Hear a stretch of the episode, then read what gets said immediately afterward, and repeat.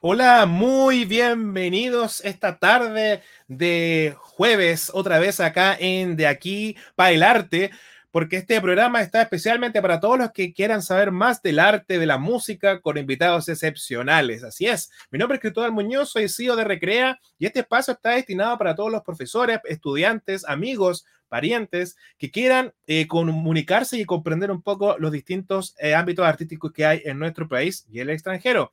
Así que eh, estamos este día eh, muy contentos porque tenemos un gran, gran, gran invitado. Así que para que ahora empiecen a recorrer estos links de Facebook, eh, Live, YouTube, Twitch, estamos siendo transmitidos en este momento para todos estos lugares y ahora compartan este enlace para que sus amigos, sus parientes vengan a ver esta entrevista con eh, nuestro invitado al día de hoy, que es Diego Muñoz. Así que en un ratito más lo tenemos acá para subirlo a nuestro programa y saber un poco más de todo lo que hace. Él es un cantante eh, chileno y le vamos a contar un montón de detalles. Oye, y manden sus saludos, manden sus preguntas. Oye, acá queremos, queremos saludar a un, oye, ya eres parte de Recrea.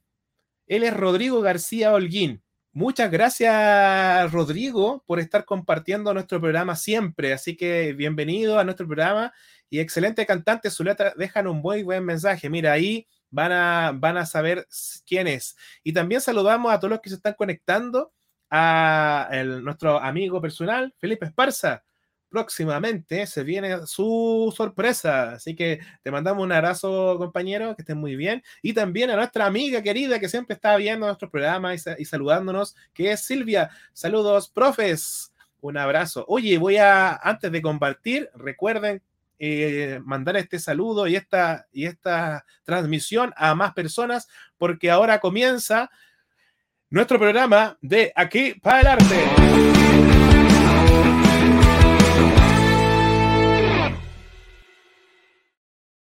Tengo acá mi gran invitado del día de hoy, que es Diego Muñoz. Está haciendo ahí todas las redes sociales para que se puedan conectar.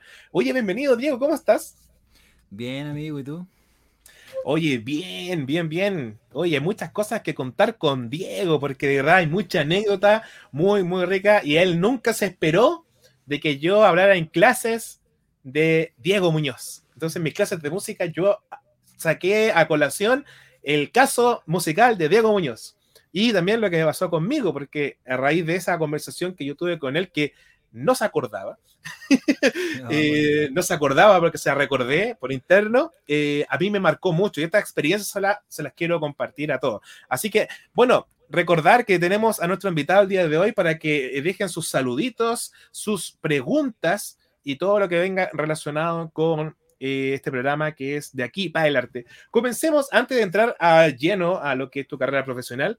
Cuéntanos un poquito tu historia, cómo llegas a, involucrarte con la música, Diego. ¿De qué edad empieza eso? Mira, eh, yo creo que esto viene de muy chico, desde que yo tenía cuatro años. O sea, yo me acuerdo, me acuerdo que en algún momento inventaba canciones jugando así, leseando, siempre como, como un juego, como lo haría un niño, como cualquier niño. Y me acuerdo que mis padres siempre después me recordaban, me decían, oye, pero tú inventabas canciones cuando eras chico y me las cantaban. Pues yo decía, ay, pero que son pesados, ¿por qué me cantan esa canción? Entonces yo pensaba que, era, que la hacían para molestarme, no, pues. Era para recordarme que, que, era porque yo de verdad hacía cosas con la música de chico, sin saber teoría, sin saber cantar, eh, sin saber lo que es la afinación. Y la medida que fui creciendo, bueno, empecé a tener el interés por aprender a tocar instrumentos, me acerqué a la guitarra, ¿cierto? Eh, mis padres me regalaron mi primera guitarra acústica, mi primera guitarra eléctrica, estaba vuelto loco en esa etapa, me acuerdo, sacando temas de, de Soda de Los Prisioneros, temas de rock latino, vuelto loco aprendiéndome esas canciones y también intentando componer, pero todavía sin saber música. Hasta que empecé a crecer y ya en el colegio, bueno, hay muchas anécdotas, hay muchas cosas ahí, pero me acuerdo que yo molestaba a los profesores, no los dejaba en paz a los profesores de música de verdad que los compadezco ahora. Ah, pero ya, a ver, pongámonos, cuéntanos detalles, ¿qué pasó ahí? ¿Eras querido o odiado por los profesores de música? Yo creo que me querían, ven al fondo, bro. no, pero es que yo, yo, me acuerdo, por ejemplo, siempre está a los profesores los perseguía así como decía, pero profe, ¿qué es la afinación? Bien, pero digo, mira, eso lleva tiempo, tienes que aprender. eso haya práctica, no vas, a cantar, no vas a cantar afinado de un día para otro, eso requiere práctica. Decía, pero, pero ¿por qué no me enseña ahora? No, pero es que digo, mira, métete un taller de teatro, hace esto, hace esto. Yo en el colegio estuve en taller de coro, participaba en los festivales de la voz. En el festival de la voz cantaba pésimo. No, can no la chontaba ni una nota y me creía la muerte con mi guitarra eléctrica y con el pelo largo, me acuerdo así cuando a la enseñanza media. Pero tocaba guitarra eléctrica, yo creo que esa habilidad ya la tenía más, no tenía más desarrollada, tocaba guitarra eléctrica. Y me creía la muerte, eso me acuerdo también. Pero claro, yo participaba, tenía mis bandas en el colegio. Me acuerdo que nunca gané ningún premio, o sea, en los festivales de la voz nunca, nunca gané nada. Nunca, nunca saqué algún lugar, ganaba premio al esfuerzo, lo cual agradezco porque eso igual era, eh, igual era un incentivo, o sea, los profesores igual estaban apoyando ahí. Pero yo me acuerdo, por ejemplo, cuando estaba en el coro del colegio, estábamos ensayando un villancico. Yo me acuerdo. Y dice, oiga, profe, pero podríamos hacer esta melodía. Y cantaba horrible desafinado. Y los profes me miraban con cara de odio diciéndome, pero Diego, hace lo que te enseñamos, ¿por qué cambié la melodía? Y yo cuando era chico no entendía eso, no entendía por qué no podía hacerlo, claro. Hasta que entré a la universidad, Alberto Hurtado, con el apoyo de mi familia, por supuesto, ellos me dijeron, oye, pero si te gusta tanto la música, estudia música en serio, aprende música, es una carrera, vas a ser profesor, vas a tener para vivir, vas a ser profesor, vas a tener tu vocación. Entonces, claro, fueron todas esas cosas y, y la cuestión es que ahí entré a estudiar a la universidad, a la Universidad de Alberto Hurtado, ahí es donde nos conocimos, nos conocimos, men, ahí donde nos conocimos, ahí entra ese, ese punto.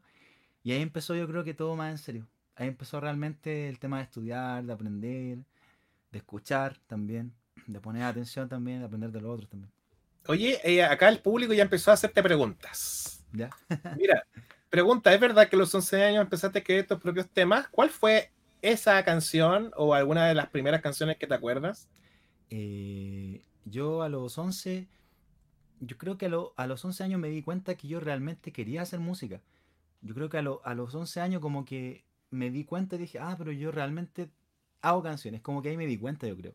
Y la primera canción, yo recuerdo escribir, en realidad recuerdo haberla inventado como con mi mente, así como pensando, así jugando con las melodías en la imaginación, en un viaje que tuve con mis papás. Esa fue la canción, que, que para mí es chistoso acordarme los primeros temas ahora, porque que como son los primeros hijos. Eh, a tres o cuatro metros de tu amor fue. A tres o cuatro metros de tu amor. Fue la primera canción que hice que fue, igual la incluí después en el primer disco, el año 2013, muchos años después, salió en el primer disco. Y esa canción igual es bien bonita, porque la escribí en un viaje, creo que fue en un viaje a San Vicente con mis papás. Fuimos a ver a... A ver, déjame hacer memoria. A ver, no me acuerdo si era Pelequén o San Vicente, parece que era Pelequén, porque fuimos a ver a, a mis abuelos, fue. Yo tenía, era muy chiquitito y me acuerdo que íbamos en el auto Oye, pocas veces he contado esta cuestión, no me acuerdo. oye, no, no, es que, es, que esta es la gracia de, una entrevista totalmente diferente al resto. Sí, que no me acuerdo. No, pero se agradece, se agradece. Mira, me acuerdo, me acuerdo que íbamos en un viaje en auto. Y adelante nosotros, porque típico que cuando tú estás en esos viajes largos, ¿cierto? Y uno que es niño, ¿en qué te, te vas a divertir tú? ¿Vas a ser escuchando música o quizás vaya a empezar a mirar los autos, vaya a empezar a ver la gente que va dentro de los autos? Entonces yo empecé a mirar y, y vi que había una niña súper bonita en el auto de adelante. Y yo la miré así. Y, la, me quedé, la quedé mirando que iba en el auto, en pleno viaje en la carretera, por supuesto. Y yo la quedé mirando y dije, ¿y si yo le hiciera una canción a ella que no la conozco, qué le haría?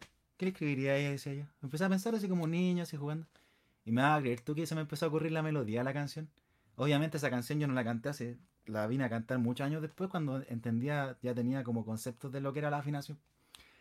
Ahí fue la canción a 3 o 4 metros de tu Ahí fue. Mira, Oye, ese eh, fue un momento creativo que muy, muy curioso. Qué bueno que desde chico siempre como con ideas. Eh, qué genial, qué genial. Eh, mira, y eso después, qué bonito que lo hayas agregado en tus, en tus futuras producciones musicales. Y, y, es muy difícil hacer una canción, hay que decirlo con todas sus letras, muy difícil. Los que alguna vez han querido hacerlo, es difícil. ¿A ti te, costaba o fue algo que de a poco la empezaste a desarrollar? Yo creo que se fue desarrollando de a poco. Es que me pasa algo súper. Yo creo que pasó algo como súper místico, algo que. Yo creo que hasta el día de hoy, no sé si lo entiendo muy bien, ¿ah? Porque yo me acuerdo que cuando yo era niño siempre le. Bueno, yo me imagino que a muchos músicos les pasa esto, de que uno le coloca colores a las notas, a los tonos. Entonces, como que pasa, yo siempre de niño recuerdo haber hecho eso, como que imaginarme las notas de colores. Y cuando entré a la universidad, como que es súper loco. Yo me acuerdo que el primer año estaba más, en, vez de estar preocupado, por ejemplo, de ir a carretear, así, de salir a tomar una cerveza, hacer esas cosas, como compartir. Yo estaba más preocupado de, ¿estaré tocando bien piano? ¿O esta canción en qué tono está? ¿Esta persona, cómo el timbre de la persona que me está hablando? Es una cuestión, era muy loca la cuestión, así te juro que mi primer año estudiando universidad me sentí como el niñito de August Roach, así me sentí como ese niñito así. te lo así. Oye, ¿cómo, ya llegamos a la U? Está bueno eso porque ahí nos conocimos. ¿Cómo fue? Ya, te tomaste esa, guitarra y te la llevaste a la universidad. ¿Cómo te sentiste en ese momento? ¿Tenías ahí una mochila con sueños, con canciones? Sí, ¿Las compartiste a nosotros que estábamos ahí? Que éramos los más viejos. Sí, me acuerdo que es que fueron varias cosas. Mira, de hecho, oye, me di cuenta que no te respondí la pregunta de cómo, cómo fui desarrollando la habilidad de, hacer canciones. Yo creo que se fue dando de a poco. Yo creo que es una cuestión que se dio por mis ganas. Yo creo que esa es la respuesta, mis ganas. Mis ganas de querer hacer las cosas me llevaron a aprender. De hecho, yo me acuerdo cuando estábamos en la universidad. Mi primer año, yo dije, me sentía como un niñito así como el de la película, así. Como que para mí lo que más me importaba eran los sonidos, así. Me importaban los timbres de las personas que me hablaban, el sonido de los instrumentos. Sí, era una cuestión muy loca, así. Te juro que es una cuestión muy, muy loca. Y de, hecho, es primera vez que cuento esto. ¿eh? No, de verdad no recuerdo haber contado esta cuestión así de cómo vivía realmente las cosas. Yo, yo creo que entré muy niño a la U, tenía, tenía 18 años. Pero siento que a esa edad, a diferencia de otras personas, yo era mucho más niño de lo que serían las personas. Bueno, como es la nueva generación, siento que era, era mucho más niño en ese entonces. Entonces me sentía como, no sé, como que fuera un juguete nuevo, no sé, como todo algo nuevo. Y la cuestión es que, claro, entrar a estudiar música te abre un mundo porque uno empieza a entender cuáles son las reglas. De por qué la guitarra suena bien así, de por qué. de por qué la voz suena bien así. Yo recuerdo, no sé si fue el primero o el segundo año que yo tuve una conversación con un profesor que ya descansa en paz, por supuesto, con Luis Coca. Luis Coca. Luis Cocas, mira el profesor. Yo me acuerdo cuando estuvimos conversando, y yo le dije, profe, usted que sabe tanto de música, usted que, no sé, usted que sabe de dirección, de orquesta, escucha Mozart, escucha pucha, un baje musical bien amplio. Profe, yo no sé cantar. Yo puedo, voy a, puedo llegar a cantar. Y le dije así como bien, le dije yo, puedo llegar a aprender a cantar. Y ahí nunca se me olvidó lo que me dijo Luis Coca. Me dijo, me miró bien serio así, me dijo, con técnica, cualquier voz, me dijo, hasta la voz más débil, con técnica, puede llegar a sonar muy bien. Se me dijo Luis Coca. Toma. Toma. Toma, cachito de goma, dijo. Mira. Oye, Luis Coca fue un profesor emblemático que tuvieron un tuvimos un montón de eh, educó un montón de profesores eh, de música, porque de verdad que era, yo ahora me estaba haciendo memoria de él, de las clases, y era, y, nunca dejó, ya tenía avanzada edad también, pero siempre estuvo anímico, con energía, siempre entregándote una buena, él era un profesor de tomo y lomo, amaba, amaba enseñar la música. Y mira qué gran frase y qué bueno que te acuerdes de eso y la compartas con nosotros, porque muchos de los estudiantes que yo tengo me dicen, y, me, y es súper complejo, y tiendo a responder como los profesores que te tocaron en tu colegio. Eh, requiere tiempo, requiere, no es llegar y hacerlo. Eh, y, una de las cosas que más le digo es, mira, eh, siempre lo impulso a que graben, y esto es como una fotografía. Mira, esto, este, el 2018, tú cantabas así. Ahora en el 2020 puede que cante de otra forma, es una fotografía de la música. Y, va a llegar un momento, si tú sigues practicando, que ¡pum! se va a abrir esa, esa cabeza musical, ese sonido, ese oído, y tú dices, este era el sonido que yo quería buscar, esta era la voz que quería sacar, etcétera, etcétera. Así que mira, qué, qué, bonita experiencia. ¿Qué otra experiencia también te acuerdas? Eh, porque yo recuerdo muy bien que de la afinación, siempre habláis de eso, si me acuerdo, que cómo afinar, cómo, cómo era tu relación con los profes de canto, ¿qué, qué, les preguntabais? Porque, perdón, perdón, deja, dar un contexto, porque una de las grandes preguntas para los profes de música es, porque en la academia clásica uno imposta la voz de una forma Y, suena, y suena clásico, como ópera, y tú quieres hacer música popular. Entonces, que no suena a ópera. ¿Cómo mezclas esos dos mundos? Y ahí donde es la gran pregunta. ¿Qué te decían los profes de eso? Oh, es que ese tiempo era en esos tiempos era una locura.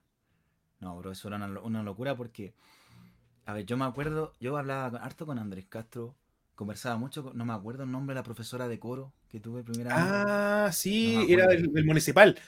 La- era seca ella. Sí. Y yo me acuerdo que el primer año cuando van y me dicen, no, pero es que tienes que apoyar, no, pero es que tienes que colocar la voz así, yo quedé loco. Yo quedé loco porque dije, no, pero...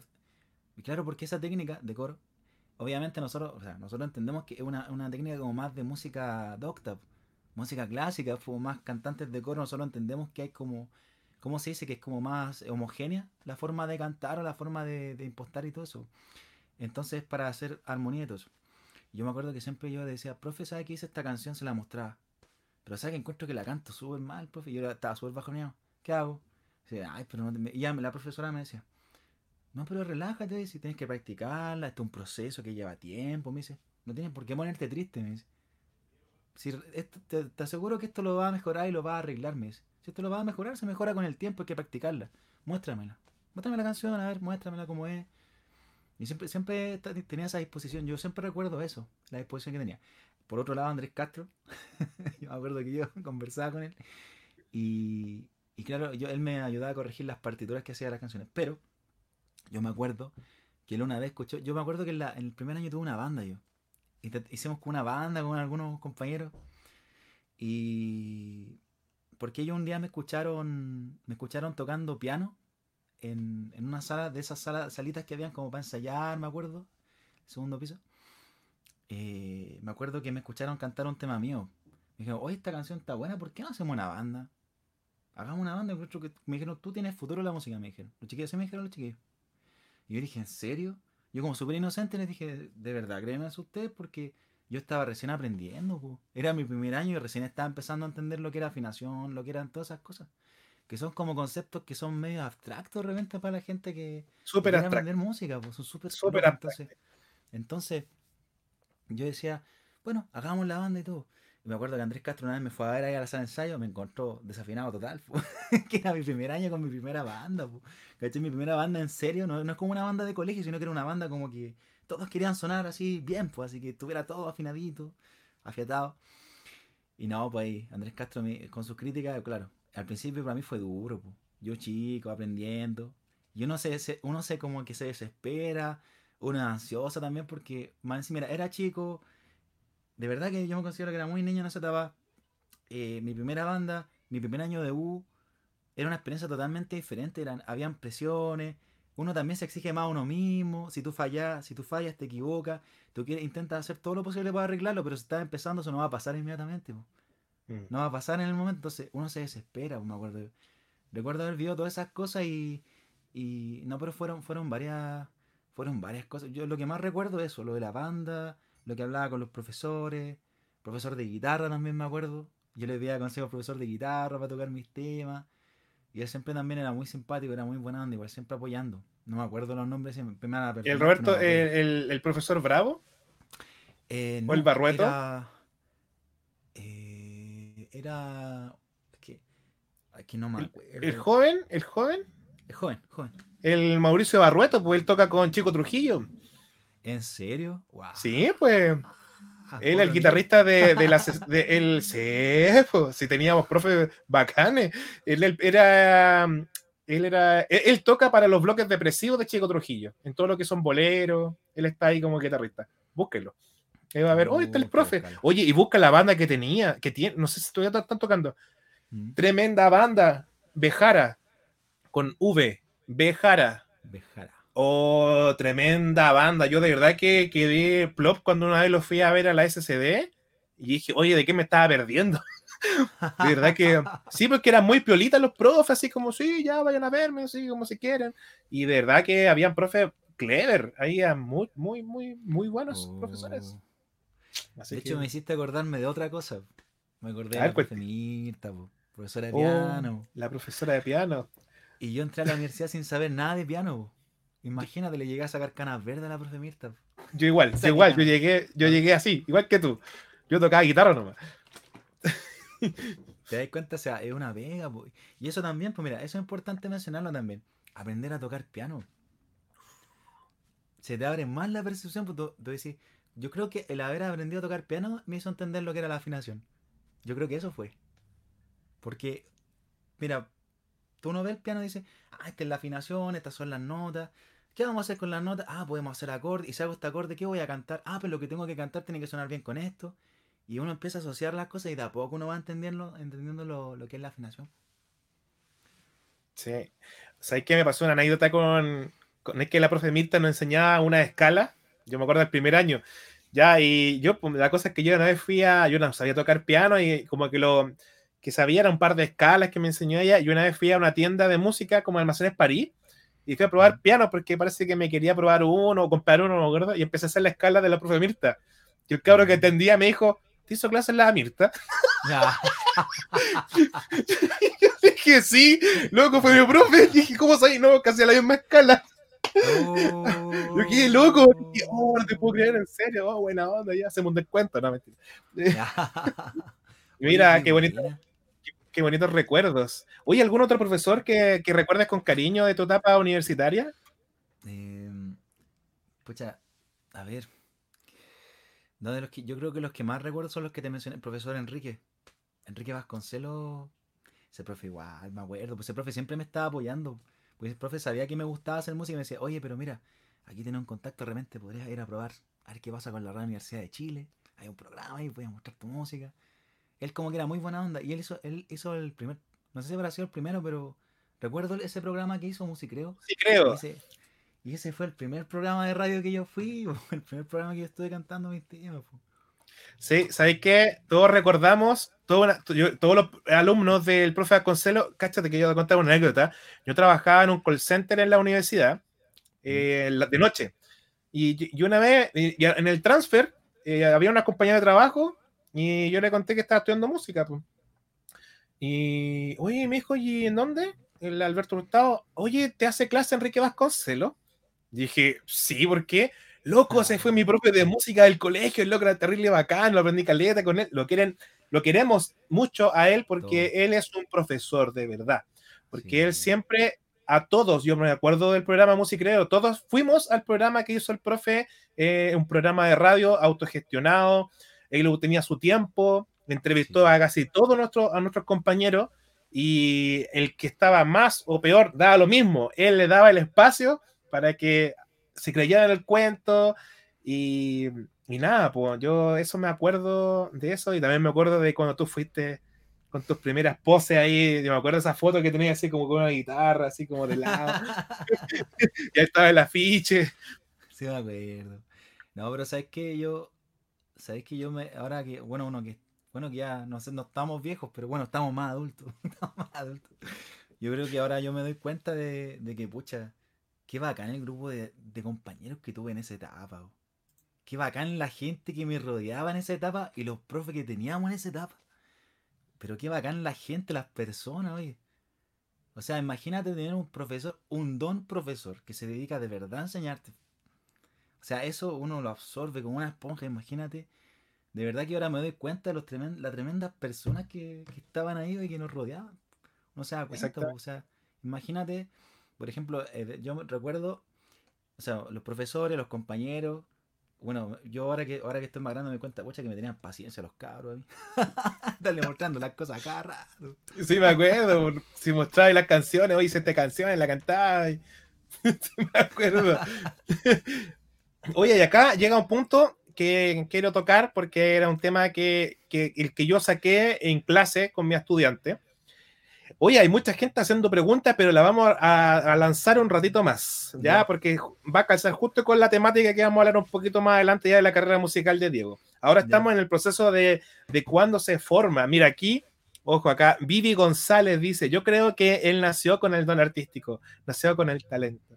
Vivi, Mira. Vivi, te mando un besito. Pucha, la Vivi una de las seguidoras que siempre está ahí conmigo, siempre. Siempre está ahí conmigo apoyándome.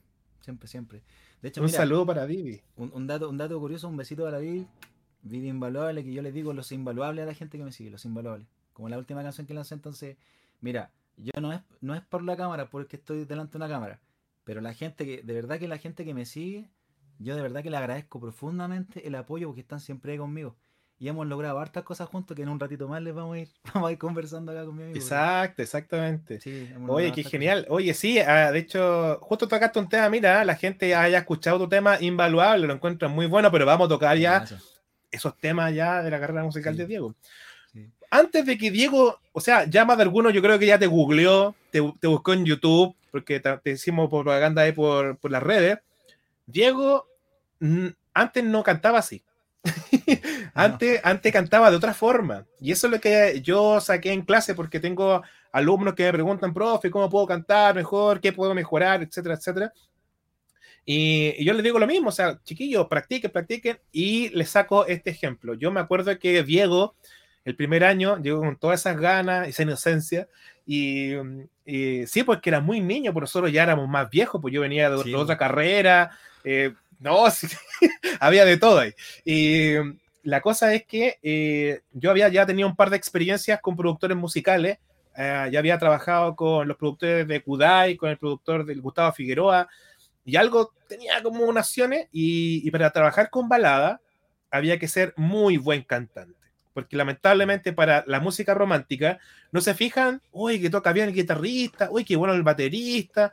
Los músicos hacemos eso cuando vamos a ver a Miriam Hernández, así como no vamos a ver a la Miriam Hernández, vamos a ver al baterista, que es el Cristóbal Orozco, o al Roberto Trujillo.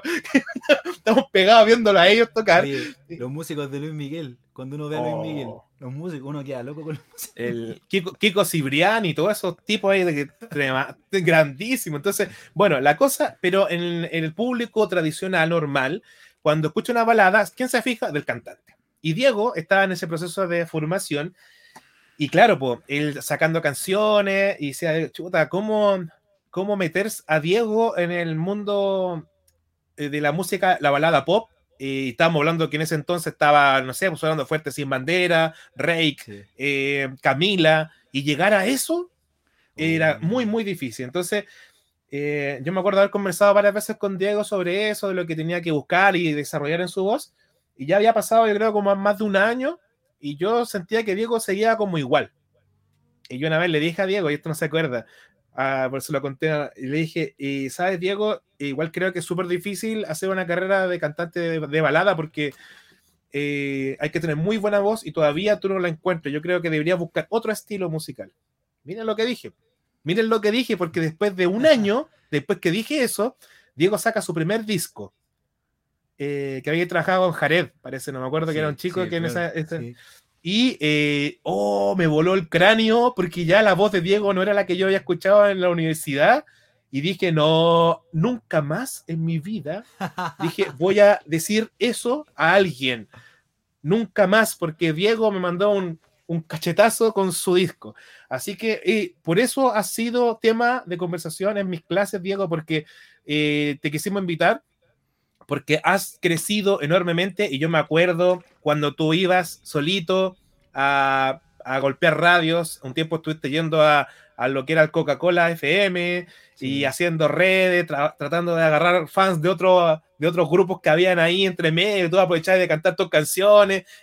Y estabas armando un trabajo que es más allá de entregar canciones, tú además estás haciendo redes Cuéntanos un poquito de eso, porque una de las grandes cosas creo yo que te ha ido bien y te sigue esta gente es porque has y sigues haciendo un muy buen trabajo de redes sociales. Cuéntanos un poco cómo, porque ya aquí ya entramos de lleno aquí a tu carrera musical y te encontraste con esto. ¿Cómo generar audiencias, seguidores? ¿Cómo lo lograste? Uf, sí, una pega. Es mi vida, es mi vida, en serio. Yo, de verdad que es mi vida. Mira, yo recuerdo, a ver, la primera experiencia, primera experiencia, a ver, mostrando mi música, yo me paraba en el patio de, Salvador. De Salvador, me acuerdo yo. Me bajaba en el metro de Salvador. Eh, caminaba por el parque con mi guitarra al medio de todos los fanclubs. Todo. Jonas, de Justin, de One Direction, de no sé, muchos artistas. Bueno, hay muchos que no recuerdo, pero Bruno Mars, no sé. Ah, con la guitarra así con toda la verso. ¿Por qué tú? ¿Por qué tú? Se sea, mi canción. Y se empezaba a acercar se empezaban a acercar las personas. Me dijo, oye, esta buena esa canción de quién es? ¿Es mía? ¿En serio? ¿La podéis cantar de nuevo ya? Y va tocando mis temas y todo. Parece como para una serie después. para hacer una serie. Estaba cantando mis temas y todo.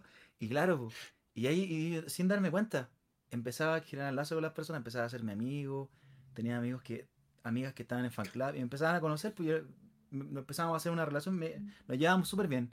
Y no, porque se convertían prácticamente en amigos. Empezábamos a hacer ya lazo y todo eso.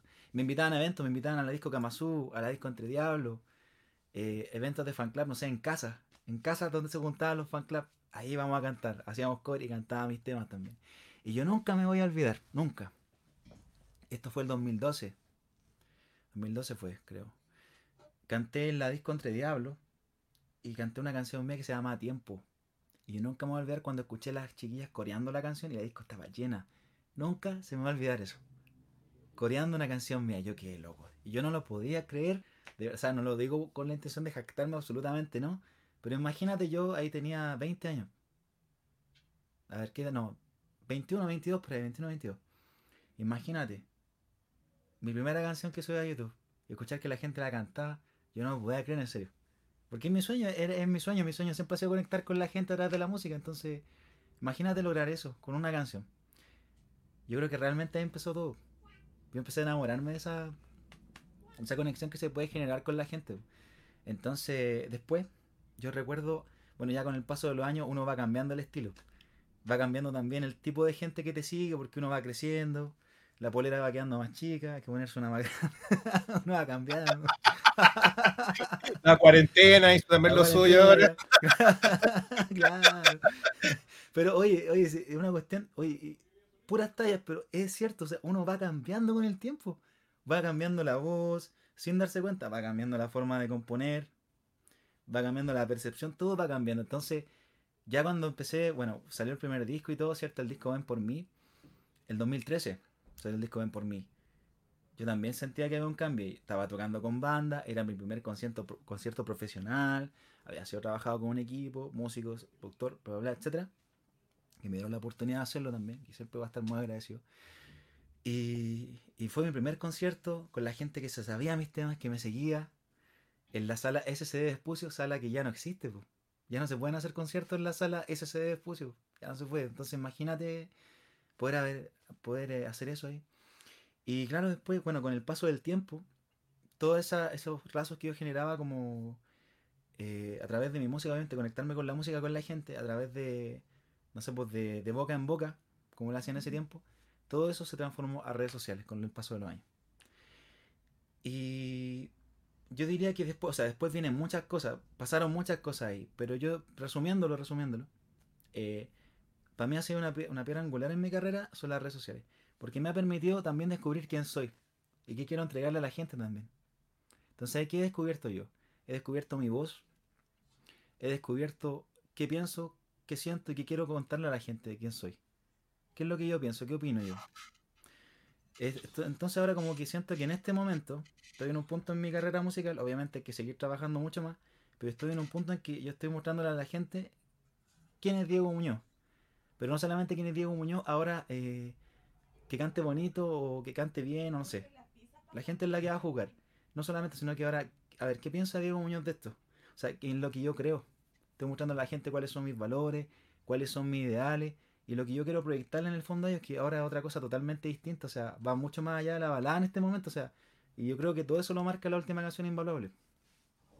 Mira, qué lindo, Diego, qué genial todo lo que tú nos compartes. De verdad, estamos, para toda la gente que nos está viendo, estamos con invitados con. Oh, gracias. Hoy estamos en vivo, en directo. Y ojalá mi gente, miren, aquí tengo un regalito. Estaba buscando. Eh, bueno, después vamos a contar de qué se trata esto, pero tengo harta, harta gente que nos está escuchando. Tengo un gato acá. Disculpen que están aquí, pero todos entrando a la sesión. Estamos con Diego Muñoz, un compañero de universidad. Oye, mira, y quiero también contar antes que se vaya, nos dejó un mensaje, estaba escuchándonos.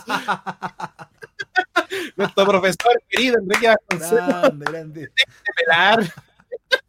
Saludos a Diego, aún tengo por ahí el programa Musicreo con su participación. Un abrazo. Mira qué curioso que estemos haciendo el legado, en cierto modo, de lo que el profe nos compartió en su tiempo. Lo quería Marta, el profe. Oye, hay mucha gente que sigue compartiendo saludos y mira, Maritza Ríos te dice, tiene una linda voz y bellas canciones. Mari, Mari, te mando un besito. Saludos a toda tu familia también. Yo sé que tu familia también ahí me apoya y escucha mi música, así que Mari, otra seguidora también bien fiel y que siempre está ahí apoyando mi música. Un abrazo Mira, Tenemos también a Marce Catalán. Excelente entrevista. Nos están escuchando también. Mira, a ver, también tenemos. Y que las preguntas las voy a dejar al final. Marce, otra seguidora fiel también, si ya las conozco, las tengo identificadas, chiquillas. ya las conozco. qué buena, qué bueno, qué bueno, qué bueno. Eh, sí, pues estamos. Mira, yo tengo las preguntas, no se, no se desesperen los que han escrito al principio, porque vamos a llegar a esas preguntas. Mira, eh, ya, vamos a seguir conversando, que está muy bueno esto, porque normalmente cuando uno va a una entrevista de una radio, uno habla de las canciones, pero no habla del proceso creativo, que es una de las cosas como más complejas, y, y, se, y enfrenta acá con esto. Hay una persona que te hizo una pregunta que es Vivi González. Dice, ¿cuándo fue la primera vez que cantaste en público y cómo te sentiste? Oh, esa es una muy buena pregunta. a ver, esto fue, fue, fue, fue, creo que fue en el, a ver, fue cuando estaba en el colegio, iba en, iba en tercero medio. Cuando iba en el colegio fue para, fue para un festival de bandas, me acuerdo yo. Fue para un festival de bandas, hice una banda donde el, el profesor él armó la canción. Me acuerdo que era una canción mía que se llamaba Necesito algo, me acuerdo. Y yo tenía mi guitarra eléctrica así y me creía Gustavo Cerati. me acuerdo que me creía Gustavo Cerati con mi guitarra eléctrica. ¿Ese el disco, no? ¿El primer disco? Sí, pues sale en el primer disco. Sí, me acuerdo. sí, me, acuerdo. Entonces estaba con mi guitarra eléctrica así, me la, me la colgaba igual que Gustavo Cerati, así como bien arriba, así. No tocar nada personal. Te lo juro, era chico, y era súper chico, era súper chico y, y, pensaba en esa cosa. Y la cuestión es que, claro, eso fue para un festival de banda me acuerdo que el profesor, ese profesor era muy bueno para la talla. Me acuerdo que nos presentó y dijo, ya, aquí con ustedes Diego y sus amigos. Profesor pesado. Pues. Diego y sus amigos, claro, así como que fuéramos puros ositos tocando. Pues. Yo me acuerdo, pero se fue muy loco y, y, esa vez, esa vez, eh, claro, esa vez estaba lleno el patio. pues. Todos iban a ver ese festival de bandas. pues. Todos. Qué buena. ¿Y cómo te sentiste ahí? Esa vez, eh, oh, esa vez estaba súper nervioso. Apenas respiraba, esa vez. Apenas así. Y, y, como también estaba muy preocupado de tocar guitarra, porque en ese entonces yo no sabía cantar, pues. Pero yo sí, por ejemplo, ya me sabía canciones en guitarra eléctrica. Yo creo que había canciones que ya las dominaba. Entonces, por ejemplo, mi canción yo creo que la dominaba en la guitarra eléctrica. Entonces tocaba, como que tocaba mejor de lo que cantaba en ese entonces. Pero claro, o sea, no cantaba, no, no la chontaba ninguna nota ninguna, ninguna nota cantando, o sea, ninguna. Pero me creía la muerte. yo creo que tú siempre te creíste el cuento. Ese es un punto, yo creo que es muy importante en estas carreras porque eh, además de tener perseverancia, eh, práctica, dedicarse, hay que creerse el cuento porque yo conozco mucha gente sequísima, pero están encerrados en su pieza y no hacen nada. O sea, no, yo de verdad que acá, por eso vuelvo a insistir, por eso estás en nuestro, nuestro lugar de invitados estrellas, porque tú eres un símbolo de perseverancia en todo esto. Eh, oye, ¿sabes qué? Bueno, ya entrando a tierra derecha con tu, ya con tu carrera profesional, empiezas ya a grabar tu primer disco y bueno, yo ahí yo después eh, yo no seguí más tu carrera, eh, yo ya había ido de la universidad, etcétera. Ya las redes sociales también había, había perdido eso en Facebook también, entonces perdí un montón de redes que tenía desde aquel entonces. Y eh, cuéntanos, después de ese primer disco, ¿cómo fue ese camino de, Diego? ¿Cuáles fueron tus, tu, no sé, cuéntanos las cosas buenas y malas que hubieron en el camino para que, eso, gracias a eso te formaron a lo que era actualmente? Bueno, el proceso del primer disco fue, fue una travesía completamente me acuerdo que, bueno, ahí obviamente tuve el apoyo de amigos, ¿cierto? Como el amigo, así grabando Joven Estudio, después lo grabamos en este estudio, fue todo como contacto y amigos, todo con ayuda de amigos, de músico y todo. Pero lo que yo, lo que yo recuerdo es que en ese entonces, el primer disco, ahí todavía estaba aprendiendo lo que era afinación, o sea, todavía estaba mejorando la, el tema de afinar y todo. Y, y, yo lo que siempre recuerdo es que yo gritaba, me acuerdo cuando yo cuando cantaba antes, yo gritaba mucho las notas, no sé por qué gritaba tanto cuando era más joven, ah, cuando era joven. Pero yo gritaba, era muy bueno para gritar las notas. Entonces como que yo ahora yo veo los videos o, canto los temas viejos que yo hacía antes y digo, pero ¿por qué lo gritaba tanto si así no? La nota es así no. Hay que hacerla agradable, armoniosa. Entonces, como que no gustó muy lo que en esa etapa gritaba mucho. Eh, me acuerdo que usaba la guitarra acústica muy arriba también, así como los Beatles la tenía muy arriba. Y ensayábamos mucho. Para el primer concierto ensayábamos mucho, me acuerdo yo. Ensayábamos mucho.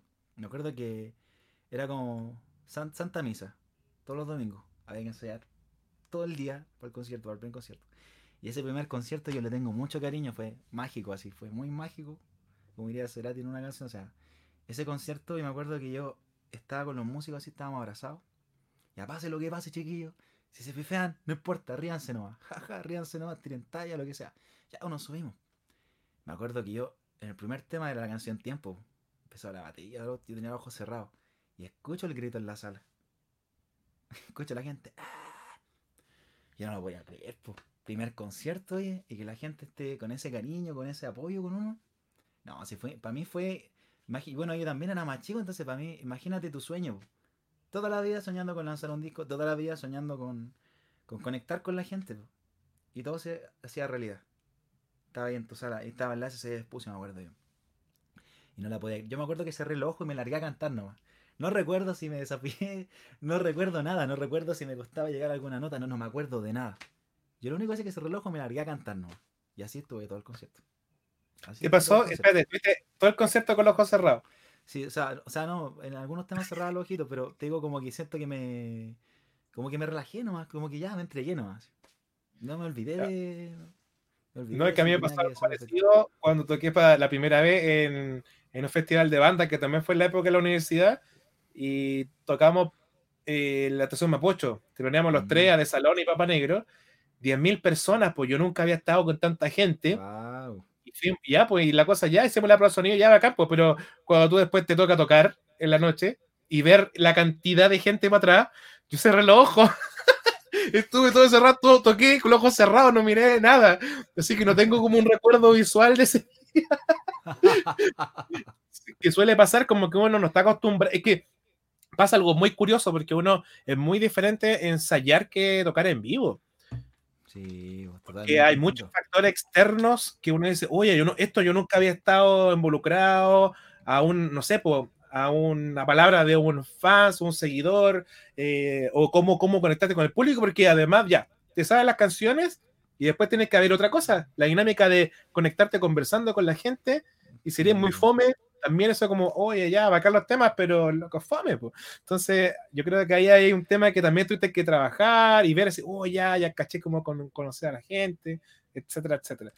De hecho, mira, eso que dijiste es súper importante, es súper importante eso. Y datos que nos estás comentando, ¿quieres agregar algún detallito de esa experiencia, Diego? Es que, es que ¿sabes que me, me hiciste acordarme de algo? Porque yo digo, por ejemplo, el tema de, de cómo, qué es lo que uno le entrega a la gente. Por ejemplo, yo te lo juro, que yo soy como soy nomás con las personas ahora.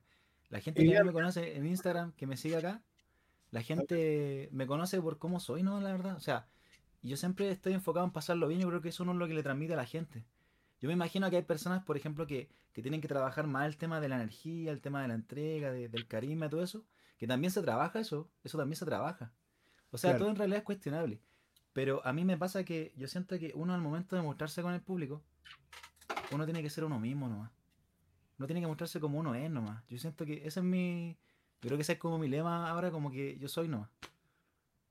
O sea, si Oye, compártanos eso con la gente. Entonces, ese, según una pregunta del público, eh, ¿sería la, ese el concierto que más recuerdas? ¿O hay un concierto que sea otro más memorable en tu vida?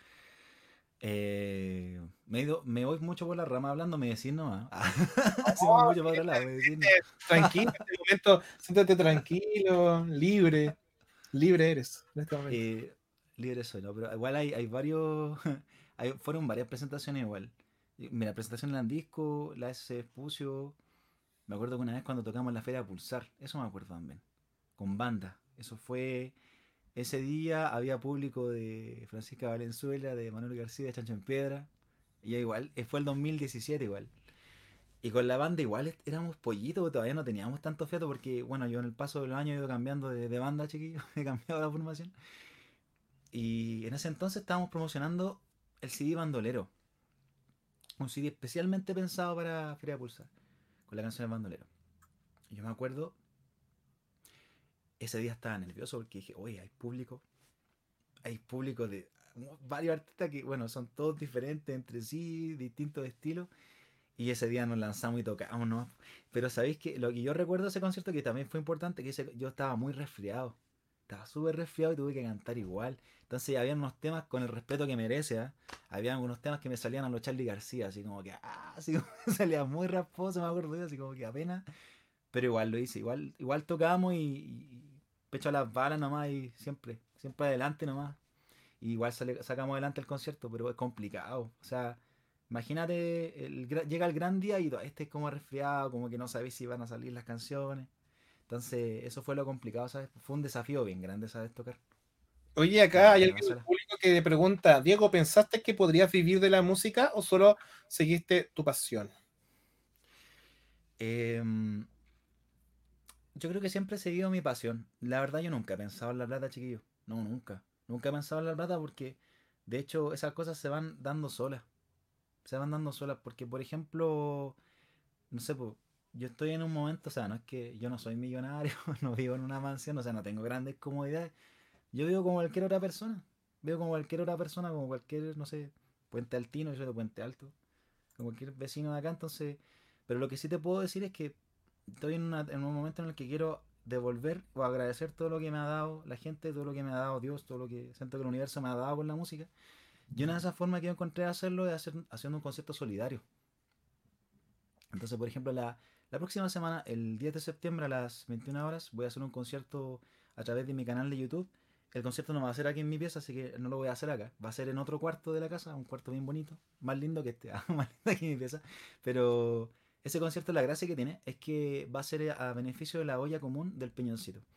Entonces, ese concierto, toda la plata que la gente, no sé, bocaste en comprar su entrada para el concierto que está a mil pesos. Así que les paso el dato, chiquillo. Si quieren ver ese concierto que de verdad que va a estar la raja, de verdad que los conciertos con la gente son muy divertidos, es muy divertido conectar, hacer cosas con la gente de internet. Y si quieren comprar su entrada lo pueden hacer por impulsarmusic.cl. Ahí pueden comprar su entrada en la sección Army. Ahí va a salir eh, el concierto solidario invaluable, Diego Muñoz. Entonces imagínate, yo si tengo la oportunidad de ayudar ahora a Olla Común, ayudar en algunas causas, ¿cierto? Maravilloso, o sea, bienvenido sea. Yo creo que va a ser el primero de muchos. Entonces, ¿por qué yo respondiendo a tu pregunta, o sea, a la pregunta que me hicieron, mejor dicho? Claro, o sea, yo siempre he pensado en mi pasión, nunca he pensado en la plata. Porque así como hoy día yo estoy ayudando a esa gente y puedo hacerlo, mañana también podría volver a hacerlo o también alguien podría ayudarme a mí también más adelante. O sea, por eso digo, o sea, uno nunca sabe las vueltas de la vida. Todo puede pasar, uno nunca sabe dónde puede llegar a estar. Entonces, yo ahora elijo devolverle eso a la gente, todo lo que me han entregado y toda la buena onda que, de la cual me he llenado estos años. Así que de verdad que estoy feliz de poder hacerlo. Qué bueno. ¿Sabe? Aparte del público, no sé si sabe, pero Diego también es profesor de música. ¿Cuánto tiempo estuviste trabajando como profesor de música eh, desde que saliste de la U? Sí, desde que salí de la U. Sí. No, ahí, ahí vienen los... sí, que eh, la pega, en general la pega de profe tiene su... Tiene su lado lindo y su lado amargo también. El lado amargo al principio fue que, claro, yo estaba aprendiendo a, manejar el tema de, de, la clase, de los niños que colocaran atención, y como que uno lograra que los niños pongan atención, que se porten bien y todo eso. Es una pega de chino, pero con el paso de los años uno va aprendiendo, uno va puliendo, se va, adquiriendo una estrategia. Eh, fíjate que, eh, claro, desde que salí de la universidad he pasado, bueno, he en distintos colegios reemplazo, haciendo talleres. Muy pocas veces he hablado de mi parte de profe la entrevista, en serio, muy pocas veces. Pero ha sido una experiencia bien bonita porque yo me he encontrado con muchos niños que les gusta la música y que cuando los veo me siento, me reflejo en ellos igual. Como que me veo a mí mismo, cómo era yo a tal edad. ¿Qué pensaba yo? ¿Qué quería? ¿Qué me interesaba? ¿Qué soñaba? ¿Qué quería lograr después? Entonces, eso yo creo que ha sido lo más lindo de la pega de profesor cuando logro darme cuenta de que los niños son como que uno se refleja en ellos y ellos se reflejan en uno, en uno también.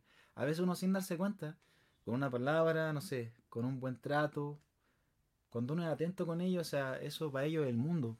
Y uno a veces no se da cuenta, a veces uno como profesor en el que hacer, como en de llenar libros y todo eso, esos detalles pasan de largo igual, pues. Imagínate. Ahora lo amargo siempre ha sido que yo creo que el problema no son los niños, son los adultos. siempre voy a decir eso. Con harto respeto se los digo. Yo siempre siento eso, siempre que los niños no son el problema. Yo creo que el problema es, bueno, a mí me va bien en un, en un tema bien profundo que el sistema educacional puede ser mejor, que, que encuentro que es que el sistema que se podría se puede modificar, que, que siento que es muy generalizado, la sala tiene muchos niños. ¿Tú me entiendes? O sea, como, son cosas que yo siento que si se modifican, las clases serían otra cosa. Po. Expláyese, compañero, dele nomás, dele nomás. Dele nomás, dele nomás, dele, porque nosotros, nosotros tenemos una mirada muy crítica con el sistema escolar, así que recreas totalmente. Este es un área de. Nosotros con Recrea queremos impulsar una nueva forma, no en realidad una nueva forma, las la formas ya existen, pero quebrar un poco ya el, sistema y te, entendemos plenamente. Y muchos de los colegas que están acá conectados comprenden que la forma que se lleva eh, enseñando eh, es atrasada, es añeja, eh, ahora estamos en otro siglo, las cosas han cambiado, la comunicación cambió. ¿Cómo lo ves tú? Con la tecnología, con las redes sociales, ¿cómo te gustaría, un ejemplo, Diego, un profesor ideal, o sea, como un colegio ideal para Diego? Oh, yo me imagino bueno, para mí un colegio ideal es que la que tengas la música. Que el principal sea música. que música. que la asignatura principal sea música. Yo creo que eso sería genial. Pero es que mira, yo no es por tirar flores a la carrera de música. Pero cuando uno se dedica a hacer clases en un colegio, cuando uno es profesor de música, uno es como, ¿cómo se dice? Un maestro chasquillas, eso, ¿no? El que lo hace todo así, así. uno, uno, uno se convierte, no sé, en, en una persona que hace de todo. O sea, el profesor de música arma el acto del colegio, enseña a tocar instrumentos, más encima enseña valores, eh, es sonidista, es sonidista, traslada los equipos. El profesor de música hace mucho. Productor de eventos más encima, está ahí en las peñas, eh, no sé, Festival de la Primavera, ahí está el profesor de música. Oye, hay que armar la mesa de sonido, hay que probar sonido, los ahí está el profesor de música. Un profesor la hace todo en un colegio. Así que el profesor de música yo creo que es un agente muy importante en la educación, un, profesor de música, es una persona muy completa que tiene mucho que entregar en el colegio. Para mí una escuela ideal sería que para empezar las salas tuvieran menos alumnos porque, porque ¿cómo? O sea, mira, en una sala con 48 alumnos, uno, la gente que está mirando va a estar así, pero ¿cómo? Oye, pero si esa realidad se da, una sala con más de 40 o 45 alumnos, oye, uno puede hacer clases, ya si uno como profesor tiene vocación puede hacer la clase. Pero bueno, ¿y cómo? Oye, pero ¿en, ¿en qué momento tú te fijas en los detalles. En, cada una de esas personas, de esas almas que está ahí en esa clase, que está esperando escuchar una palabra de aliento o que tiene problemas en la casa. ¿Cómo resuelves 48 problemas en una hora o dos horas de clase? Es imposible resolver cada uno de esos problemas. Uno como ser humano alcanza, ah, como que, ah, en ese ruido, en esa, en esa rapidez del día, uno alcanza a resolver lo que puede. Y realmente es así, de lo que puede. Entonces, por eso digo, para empezar, las salas deberían tener mucho menos alumnos. Empezamos por ahí. Yo creo que también se entraría un tema de modificar reglamento del colegio también. Ahí se podrían cambiar varias cosas, el tema de la jerarquía, el tema de que el profesor está, está aquí, que esta persona está más arriba. ¿Y por qué no están así nomás? ¿Por qué no es más parejo? Si uno está enseñando nomás, Si con pasa un año, pasa uno o dos años que uno está con los mismos alumnos. O sea, ¿para qué estamos con cosas? El profesor de música siempre es buena onda, que prácticamente son tus amigos los alumnos cuando pasan los años. Pero sí, es verdad, pues, es verdad. Y al final los niños se dan cuenta que, somos todos iguales, ¿no? Si al final no se trata de jerarquía, si el respeto se da con la confianza. Entonces es una cuestión, yo no sé, esta cuestión tiene para rato, ¿sí? esto es un temazo. Es un temazo modificar el sistema escolar. Pero estamos justo en un proceso muy bacán, colega, porque eh, estamos viviendo cambios, sí, pero como diría Leo Rey, brígido, eh, porque, porque de verdad eh, todos se enfrentaron a algo que no querían, que siempre chutearon, que siempre fue como, no, algún día, ah, ya. Las asignaturas nuestras están tomando una relevancia junto con la de educación física muy importantes porque son las que trabajan habilidades blandas. Entonces, y muchos de los valores que necesitan y la formación que necesitan nuestros estudiantes eh, para enfrentarse al día de mañana son estas habilidades, más que saber resolver buenos cálculos. Entonces, eh, y, cuando hablamos de enseñar música, no es que queramos que todos los niños sean músicos o que hay más deporte, que todos sean deportistas, sino que queremos que ellos tengan un desarrollo integral. Y, y lo personal, bueno, me gustaría agregar que a mí me encantaría, de hecho, una de las propuestas que nosotros como Recrea proponemos es trabajar a base de proyectos, en donde un ejemplo, tú tocaste un ejemplo, ya vamos a hacer, no sé, pues, tenemos que hacer un musical. Un ejemplo. Mira, lo voy a poner más difícil para que me digan, ah, qué fácil es. Más difícil le va a hacer. Mira, yo, yo lo he propuesto, lo he propuesto en reuniones de colegio y me miran con cara de rara, así como, oye, ¿este qué está pensando? Una vez dije, ¿por qué no podríamos hacer un proyecto de un invernadero y que en ese invernadero todas las asignaturas se forzaran a bajar su contenido hacia el invernadero y que desde el lenguaje enseñara el invernadero, desde música se enseñara el invernadero, desde matemáticas, ciencia, educación, todos. Entonces, eh, te miran como bicho raro, pero es posible. Y de esa forma creemos que a través de un proyecto eh, los niños encuentran que tiene más sentido aprender matemática, tiene más sentido aprender lenguaje, tiene más sentido porque lo van a aplicar. El día de mañana ellos se van a encontrar con realidades así, más que decir cuál es el pensamiento del lenguaje abstracto, eh, que muchas veces no está. Y de hecho tú tocaste un punto que quiero también tocar, como profesor de música, que bueno que te escuché que lo dijiste en la previa, que hubo mucho tiempo que estuviste concentrado en, en, fijarte en la composición en partitura y ahora tu mirada cambió totalmente. Cuéntanos un poco. Oye, pero antes de eso, antes de eso, hay una persona que preguntó algo sobre el tema que hablamos de docencia. ¿Mm? ¿Eres más músico o más profesor? Uh,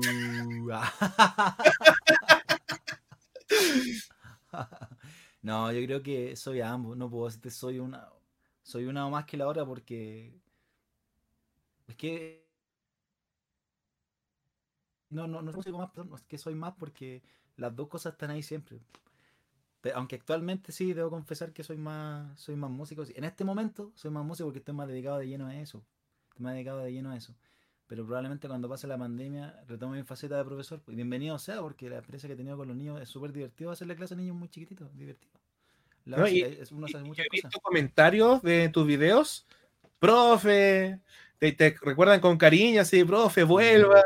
Y, entonces eh, hiciste un buen trabajo. Lamentablemente a veces no lo entienden las autoridades que lideran a esos colegios y se lo, se lo pierden, pero en realidad también afectan a niños que en realidad ellos merecen tener profesores como tú también. Pues. Y sí, porque yo creo que la, la calidad humana, el quién es uno, es súper importante, más allá de decir, por ejemplo, que uno es como, yo soy el don profesor y voy a hacer clase. Los niños no se fijan solamente en eso. Los niños se digan, la persona que me está enseñando, ¿qué me está transmitiendo? Hoy el profesor es buena onda, es simpático. Hoy el profesor me enseñó algo que me sirve. Algo que me hace sentido, que es significativo. Esas cosas son súper importantes igual.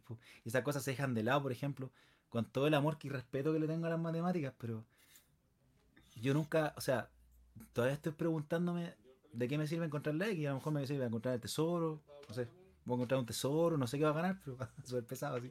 Pero es que, pero es que no sé, o sea, las matemáticas, yo, todo en su justa medida sirve. Pero por ejemplo, si tú tienes afinidad para algo, ¿por qué no desarrollar eso desde chico? ¿Por qué no inclinar la balanza a lo que, a lo que tú sientes a lo mejor?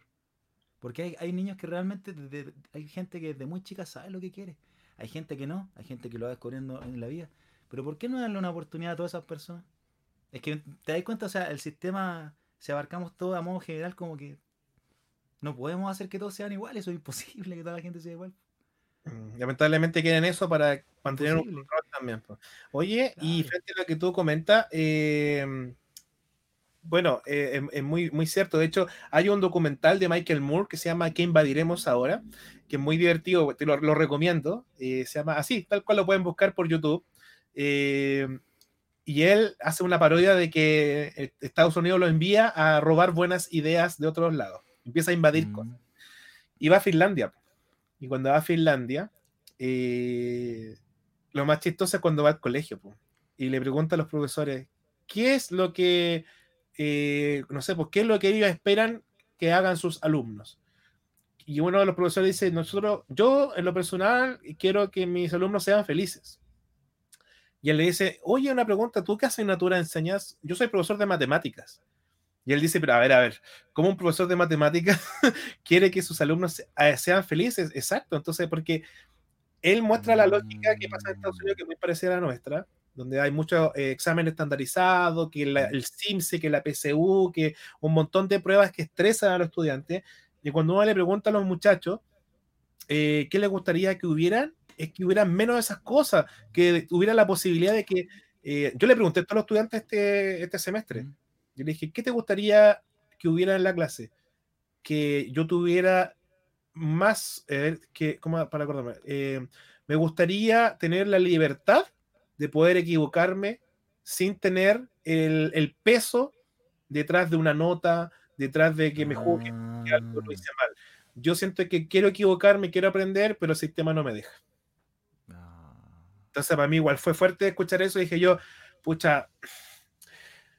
Entonces, eh, te digo honestamente, estamos viendo un cambio de paradigma forzoso para la educación. Algunos no quieren. Mm. Para nosotros nos está siendo bien interesante porque podemos meternos con todo y decirle, chiquillo, para acá va el camino, eh, probémoslo y con otros colegas como los que tenemos conectados, como Felipe Esparza, con Silvia, estamos, que no algunos no trabajamos juntos en los mismos colegios, pero estamos con una visión, decir, muy, parecida a la tuya. Oye, estas cosas hay que cambiarlas algún día y yo creo que ya es el momento. Así que es probable que cuando tú el otro año vuelvas, sé que vuelve a, retomar la docencia, te vas a encontrar con muchos cambios. Y pregúntanos, yo he tenido la, la, la bendición y de poder estar en clase online y te puedo compartir toda esa experiencia que he hecho en clases eh, con eh, streameadas. Así que mucha, tengo, tengo mucho que compartir.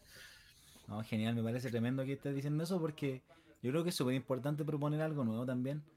Es como, mira, con todo el amor y respeto que le tengo, o sea, yo creo en Dios, pero yo siempre, yo he hablado con, no sé, tengo amigos que son sacerdotes, he visto también a youtubers que son sacerdotes y siempre dicen que a la iglesia se le critica que los jóvenes no se acercan porque encuentran que es un sistema que lo ven obsoleto, lo ven como algo viejo. ¿Por qué estoy diciendo esto? Porque yo creo que sería interesante que los jóvenes también vean en la educación algo nuevo. Que se conecten con algo que sea nuevo como ellos, porque ellos están empezando también. ¿Me entiendes? O sea, por eso me parece súper bueno que estén haciendo eso. O sea, que tú con los docentes estén como en la misma línea. Sí, es difícil, es difícil, pero hay varios que se están sumando a este tren del cambio. Así que Súper. Oye, retomemos, ya, ya hicimos un guiño ahí docente, que yo creo que muchos de tus seguidores yo creo que no tenían idea de esa área tuya. Así que van a estar ahí como anotando en su libreta. Hoy eh, conocí más de Diego y conocí su corazón de profesor. Oye, cuéntanos un poquito más de ya de lleno a, a este proceso eh, musical eh, empezaste ya a sacar videoclips que de verdad que a mí me volaron el cráneo. Te digo honestamente y te quiero eh, felicitar por tu trabajo porque el tema que nos pasó a mí me, de verdad que me, me noqueó. Fue como, búsquelo chiquillos porque no los podemos poner acá porque el copyright lo va a lanzar ahí. Yo soy el copyright, aquí está. ahí está el copyright. Él el copyright y no queremos tener problemas vayan a ver los videos de Diego. Eh, cuéntanos cómo, cómo empezaste ya a, ya, Aquí hay una pregunta que quiero en realidad contarte. ¿En qué momento tu voz, te diste cuenta que tu voz ya había cambiado ya así como avanzando los discos? A ver, yo creo que... Yo creo que el... Mira, o sea, igual fue bien tardío cuando hice, como, esa, hice como esa reflexión, la verdad. Eso fue, yo creo, ya cuando fue una de las últimas presentaciones que tuve el año pasado. Y ahí me di cuenta, fue el año pasado, así como el 2019. Ah, han pasado mucho tiempo. Fue en un concierto que, bueno, ahí fue, fue unos meses antes de operarme. Cuando hicimos un concierto en. Fue en la disquería chilena. Eh, ahí lanzamos el disco Paisaje, me acuerdo con mi guitarrista, muy bueno para la talla, el Felipe se fue a Puerto Vara, ya no, lo veo, pero se, se, se, con muy buena onda, muy simpático. Y me acuerdo, bueno, entre risa y todo hicimos la tocata acústica, pues ahí fue la gente que fueron seguidores, ¿cierto? Fueron a verme. Fue algo chiquitito, era la, la disquería chilena de capacidad para 30 personas, un evento chiquitito. Presentamos el disco Paisaje. Lo pasamos increíble, tocamos dos guitarras, me acuerdo que estábamos dos guitarras, en algunas canciones igual yo de repente saco el lado guitarrístico que, que no, lo, o sea, no lo muestro mucho por mi faceta como de, música romántica, de balada pero en vivo los conciertos los saco, aunque sean guitarra acústica y como, esto más ese lado. Entonces, uno de los temas y todo. Yo me acuerdo que la voz, en ese entonces, eh, yo sentía como que ya estaba como mi voz más cansada. Pero me daba cuenta así como de que mi estilo ya estaba mucho más definido para la hora de cantar. Como que yo en ese entonces, o sea, yo te puedo decir que los últimos años realmente que me he dedicado a la música, yo sé quién es, o sea, o sea, no quiero sonar como, como sobrado si hablo de tercera persona, pero yo como que yo sé cómo tiene que sonar Diego Muñoz. Yo sé cómo canta Diego Muñoz. Yo sé cómo Diego Muñoz va a cantar esta canción. Entonces en mi cabeza es mucho más fácil ahora imaginarme las canciones nuevas. Es como que me salen nomás los temas nuevos, como súper loco. Como que algo que de lo, de lo que yo me esforzaba tanto antes de nacer, ahora me sale. Como, no sé. Es como una cuestión que me nace nomás, que lo tengo en la sangre. Ah, eh, ¿Te pasó al principio como cantante que tratabas de imitar cantantes para llegar a sonar de una forma? Eh, cuando yo empecé, sí, pues me acuerdo que, bueno, siempre del año 2000, a ver, 2000, 2008, 2007, 2008, 2009, no sé, pues toda la música sin bandera, Rey, es que los primeros discos de Rey te vuelan la cabeza, esos discos son muy buenos. Los primeros sí de Rey están llenos de hits, entonces imagínate, Rey, eh, escuchar, bueno, RBD también, eh, ¿qué más? Música, es que era mucha, Andrés de León, eh, Álvaro Vélez, me acuerdo, ¿qué más? Diego Boneta también. Entonces imagínate, estaba como influenciado por toda esa música romántica que me voló la cabeza. Yo tenía, no sé, pues tenía 15 años. Estoy haciendo unos saltos temporales bien locos, que son mis recuerdos. Yo me acuerdo que tenía 15. Empecé a escuchar toda esa música. Y claro, uno intenta cantar como ellos, pues intentáis llegar a las mismas notas, intentáis colocar la voz igual, sin nasal igual. Y al final uno termina haciéndose pedazo las cuerdas vocales. en el fondo, lo que uno esa, es súper importante que la gente que quiere, que le guste la música y quiera aprender, que sepa que la voz es como una rosa, una cuestión súper delicada. Es muy delicada que hay que cuidar, pero como hueso santo. O sea, te juro que mi voz, mira, mi voz para mí es algo súper importante y lo cuido. Me, me, me, ocupo más en hacerlo bien, tener buena técnica, cantar cómodo y que suene como yo. Eso es lo más bonito, lo más importante para mí en este momento es eh, sonar como es mi voz, como yo. No me interesa imitar a ningún cantante, no me interesa llegar a las mismas notas. De hecho, mira, yo en mi canal de YouTube, chiquillo, yo, para los que no están viendo, hago hartos covers. Aparte de mis canciones, subo cover a Instagram, subo cover a YouTube. He cantado canciones de Chayanne, de Camilo, de Sebastián Yatra. Y yo estoy ni ahí con hacer los mismos tonos que ellos. No me interesa cantar los mismos tonos que ellos. Me interesa que tengan el toque personal. Eso me interesa a mí. Que cuando yo canto una canción, aunque sea otra persona, se note que la estoy cantando yo. ¿Cómo llegaste a hacer ese clic con, con lo clásico a lo popular. Porque tu voz también le agregaste como algo más raspado. Sí. Eh, empezaste a agregar como cositas, no sé si te diste cuenta en el camino, pero yo sí me di cuenta. Ahora tu voz tiene un, raspado que le da como un color distinto a tu voz. ¿Cómo, ¿Cómo, llegaste a descubrir o decir, ¿sabes que suena bien esto? O ¿sabes que me duele? Porque algunos que hacen eso también les duele hacerlo. Mm. ¿Cómo, ¿Cómo llegaste ahí? Mira, yo recuerdo que eso se fue dando con los productores que trabajé.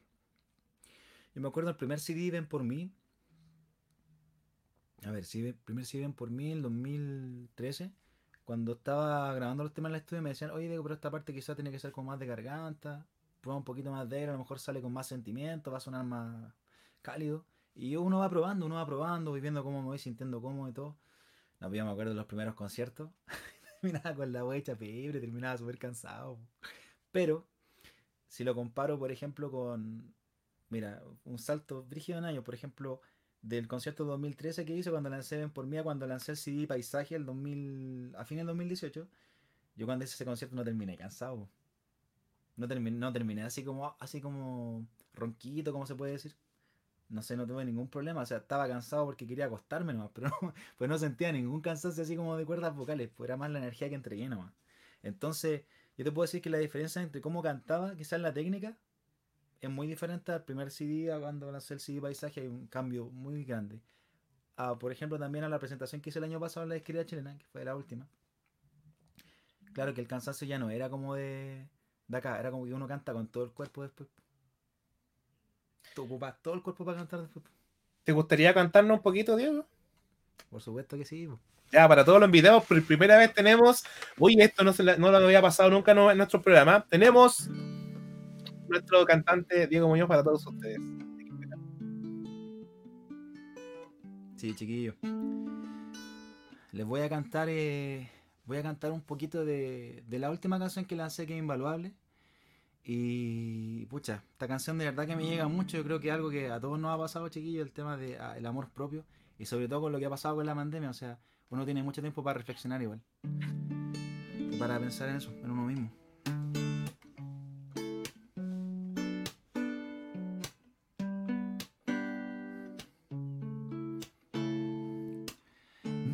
Tu espejo, dime qué ves cuando miras hacia adentro. Y al ver tu espejo, dime si ves más allá de tu reflejo.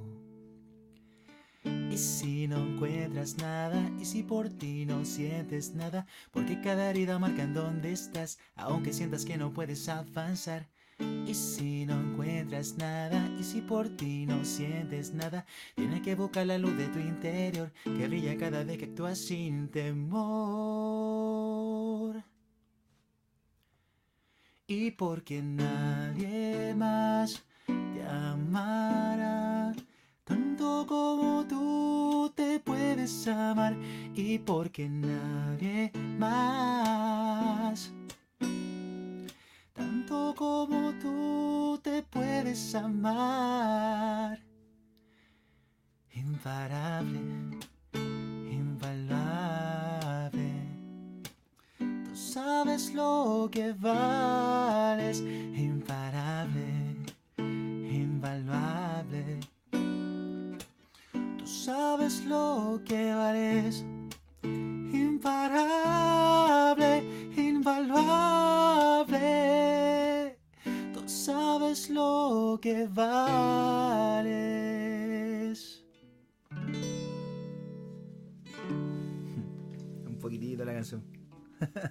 Oye, qué bueno. Un aplauso para nuestro, nuestro invitado, Diego. Oye, mira, te están mandando saludos. Eh, acá tenemos a Lilith Blogspot. Cantas súper bien, te dicen. Gracias, muchas gracias. ¿Cómo se llama? El- Eli. Eli. Lilith. Lilith. Eli. Lilith. Lili. Mira, también tenemos acá a Vivi y te parece que está coreando una parte de la canción. Sí. Y también Silvia dice, dulce y sentida voz, la buena interpretación se agradece. Mira, Muchas gracias, Silvia. bravísimo, te dicen por ahí. Oye, genial. Tenemos acá, oye, parece que la gente quiere, quiere que escucharte más. Puede, puede, podemos. Sí, feliz. Sí, de Y hecho. cuéntanos un poquito también cuando, cuando creas esta canción, de qué se trata, cómo te inspiras. eh, la- por ejemplo, la canción, mira, la canción Invaluable, yo la escribí eh, inspirado en una conversación que tuve con un amigo. Yo tengo un, amigo, el, Dylan, que él tiene una cuenta de Instagram que se llama Today Needs You. Entonces ellos publican siempre contenido sobre el valor de la vida, del amor propio. Y en una conversación me dijo, Diego, tú que tenés tantas ganas de aportar o de ayudar acá a la cuenta, ¿por qué no escribes una canción que hable sobre el valor de la vida y el amor propio? Yo le dije, ya, pues, ¿en qué topamos? Y hice la canción, en una semana ya tenía el tema. po.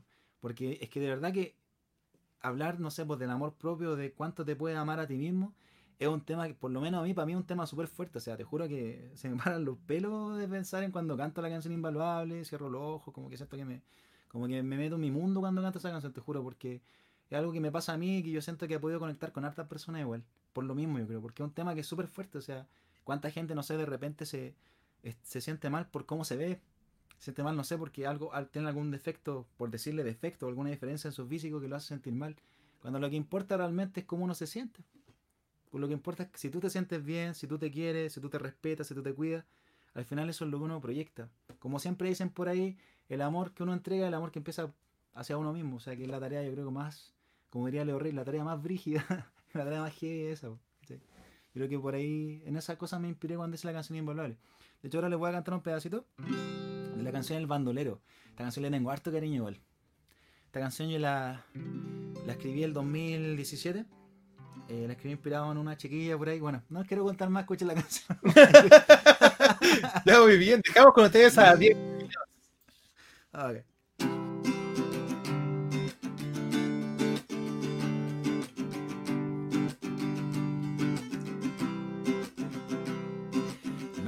cómo contarte que es complicado.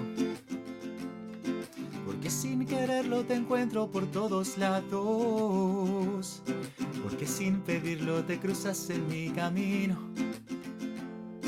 Y con tus encantos yo caigo adormecido.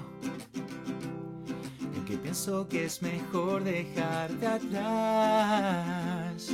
Mi corazón te reclama como un niño que se enfría en el olvido,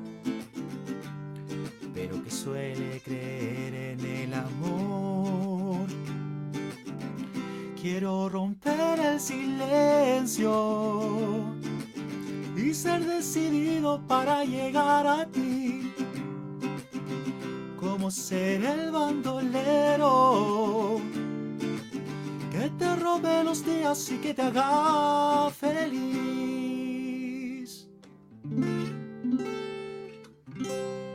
Un poquito el bandolero. Oye, súper, súper, súper. Oye, mira, te están escuchando hasta de Argentina. Oh, una gran amiga que yo tuve, eh, tengo, tengo, pero ahí está en Argentina. Anita María Zúñiga, fue compañera mía de la universidad, eh, la carrera de pedagogía básica. Ella es una hermana, así que religiosa, y ella está eh, en misionera, siempre está, la, la mandan en lugares, y ahora está en Buenos Aires. Un saludo para ti, Anita. Qué bueno que estés.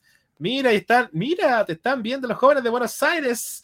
Diego Muñoz, hoy estamos presentando a Diego Muñoz, cantante nacional, así que vayan a seguirlo por las redes sociales, Anita. Hoy ya tenemos eh, grandes cosas que contar. Sabes, ahora llegó el momento que tú nos cuentes que pasó algo súper, súper fuerte en tu vida eh, este año, parece, ¿no? Este, este año. Sí. Cuéntale a, a, la gente lo que te pasó. Bueno, ¿no? Bueno, básicamente el tema de que con el paso del tiempo, con el producto de esa sobrecarga de clase de, mi, lado de profesor, me exigía demasiado, trabajaba en muchos lugares, también de repente por conseguir el dinero para poder financiar mis proyectos, ¿cierto? Que siempre he sido bien independiente, o sea, siempre he tenido el apoyo de mi familia, pero la música, la música que hago yo, o sea, siempre ha sido mayormente financiada por mi bolsillo, por lo que he hecho, entonces me dediqué a full a la pega de profe también.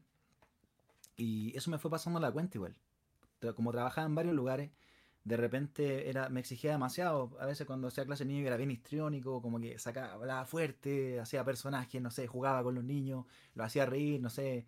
De repente se portaban bien, tocaba canciones de Sonic, de Mario Bros, los niños, eh, todos felices. era una locura, era una locura esa cuestión, te juro. Y uno enseña a tocar instrumentos y la sala de música es una locura. Pero los chiquillos aprenden, sí, los chiquillos aprenden. Eso me pasó a la cuenta, porque empecé a sentir un desgaste en mi voz. Por ejemplo, yo me acuerdo en las últimas presentaciones, para mí cantar el bandolero, la que estoy cantando ahora, era súper difícil. Llegar a las notas, así, hacerlo, me costaba mucho ya en las últimas presentaciones, me costaba mucho llegar a las notas.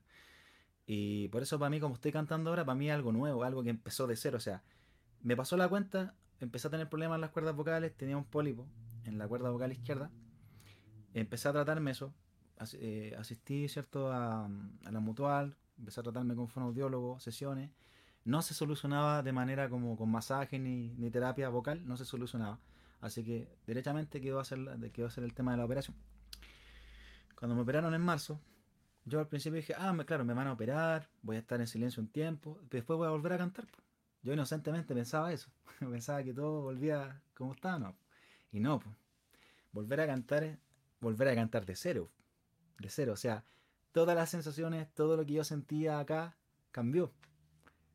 La forma, es que es una cuestión muy abstracta, la forma en que yo sentía que proyectaba mi voz, la forma en como yo me siento al cantar es totalmente distinta ahora. Es totalmente distinta ahora. O sea, para afuera, yo creo que, yo creo que para afuera no se nota tanto. Pero las sensaciones que uno tiene internamente cuando yo canto, por ejemplo, cuando siento como resuena la voz en la cara o cuando siento, me siento más cómodo cantando, todo eso, son puras sensaciones diferentes que antes no tenía. Entonces, volver a cantar de cero ha sido un desafío, ha sido una pega de chino. Que la gente no lo ve, o sea, yo no estoy publicando siempre cuando estoy ensayando, si llego o no llego a los tonos, o si estoy apoyando, yo nunca, esas cosas muy rara vez uno muestra eso, entonces, imagínate empezar de cero a cantar es una locura, o sea, al principio estaba súper angustiado, estaba muy angustiado y yo reconozco que el fonoaudiólogo que, que tengo, mi bro, el Fernando, es un 7, ese compadre es seco y me ha ayudado mucho, me ha ayudado mucho, un montón, o sea, me ha ayudado a sentirme cómodo cantando de nuevo. De hecho, no es que me considere un super cantante con una gran técnica, no, pero te puedo decir que me siento cómodo cantando ahora. Me siento cómodo. Cuando canto mis canciones, lo disfruto más, cierro mi ojo, me enfoco más en lo que estoy sintiendo, entonces es otra cosa, o sea, la, manera en la como yo me siento cantando ahora es otra cosa. Y ha sido un desafío por el tema de que, no sé, por ejemplo, hay canciones mías que son en determinados tonos, tonalidades. Y uno como está con esa mentalidad de exigirse hacer todo como antes, eso, olvídate, eso no existe. O sea, es empezar de cero. Conversando con el Fernando, el fonodiólogo me dice, pero Diego, tranquilo, mira, canta en tonos que estés cómodo, preocúpate de ocupar bien tu técnica, no te dañes tu cantas cómodo, no terminas cansado, un 7, ningún problema. Pero si te vas a estar exigiendo llegar a nota, esto, esto, te vas a volver loco. Porque te das cuenta que no va a llegar inmediatamente porque tiene que cicatrizar todavía esto. Voy a estar por lo menos un año y medio así en el tema de, de que se cicatrice esto. Pero hay que tener paciencia, o sea, hay que seguir entrenando la voz. Yo entreno mi voz todos los días. Y te puedo decir que hoy día tengo un, logro súper importante que, por lo menos para mí, que me pasó hoy, el tema de que canté en un matinal y canté bien. Canté en la mañana y me salió bien. Canté a la... O sea, yo me río porque, porque tú me entendís, pues, o sea, como músico, cantar en la mañana. Cantar en la mañana es lo más difícil, po. difícil. y más encima, después ya con la operación, las cuerdas vocales. Oye, cuando, cuando, me contaste lo de la operación, yo que plop, que plop, porque uno dice, y sobre todo en tu caso, o sea, que estás dedicándote a la música, estás sacando canciones. Yo creo que uno piensa en lo peor, pues. Como decir, sí. oye, eh, lo más preciado, en cierto modo, lo que uno más cuida, en tu caso. Sí. Eh, muy, muy heavy. Pero ha sido bueno y qué bueno que tuviste los especialistas correctos y que te han ayudado en tu proceso emocional, en tu proceso físico y pudiste cantar y estás cantando increíble. De hecho, mira, la gente te lo dice. Marce Catalán, tu voz cambió, pero para mejor. Te escuchas diferente. Sorprende lo bien que está tu voz. Sí, pues. Gracias.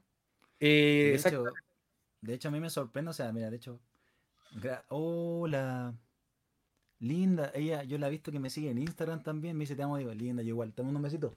Otra seguidora fiel también, linda, eh, Asra, Asra, un besito, linda. Mira, hay seguidora. dice acá.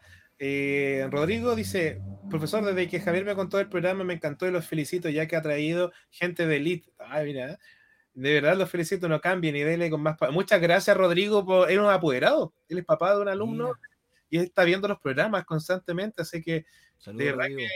saludo para Rodrigo que está ahí siempre apoyándonos, así que un abrazo para él. Y tiene un hijo también que de verdad que lo, lo quiero bastante a, a Javier, sí. Sí, Buenísimo.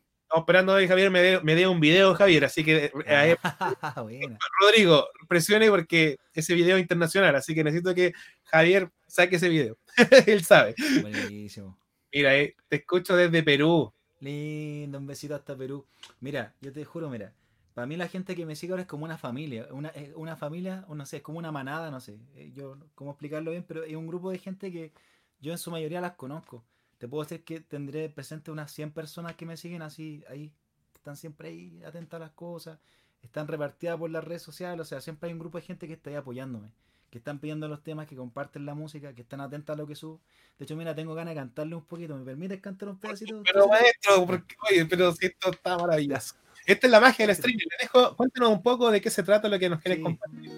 Que mira, ¿por qué me dan ganas de cantar? Porque hace poco yo eh, se me ocurrió una idea súper loca con mi, mi manager de impulsar música. Y fue de repente, si tengo una canción nueva, mostrarla tal como es para que la gente la escuche, sin grabarla en estudio. Entonces, una de esas canciones, que nació así súper espontáneamente, se llama Piedra Preciosa. Y la subí a mi canal de YouTube, así con guitarra y voz, me largué y la canté completa nomás. Y la subí y sabéis que la gente ha comentado puras cosas lindas, a mí me tiene impresionado eso. Que reciban con tanto cariño, así que les voy a cantar un pedacito de Piedra Preciosa.